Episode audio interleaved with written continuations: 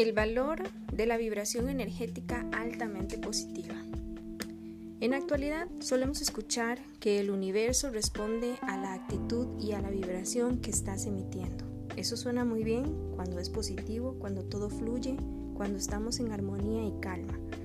Pero ¿qué pasa en aquellos días en los que las situaciones, el contexto, las circunstancias nos llevan a vibrar un poquito más bajo?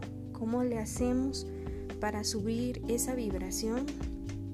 Pues bueno, debemos entender que una vibración nace en el encuentro entre la fluidez con la que el universo nos pide vivir y la capacidad de encauzar con nuestra atención, gestos, acciones o palabras esa energía que está a nuestro servicio y que es parte del todo.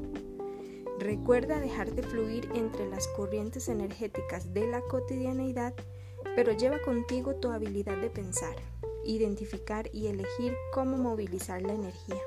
Eso te permitirá vibrar siempre alto y positivo.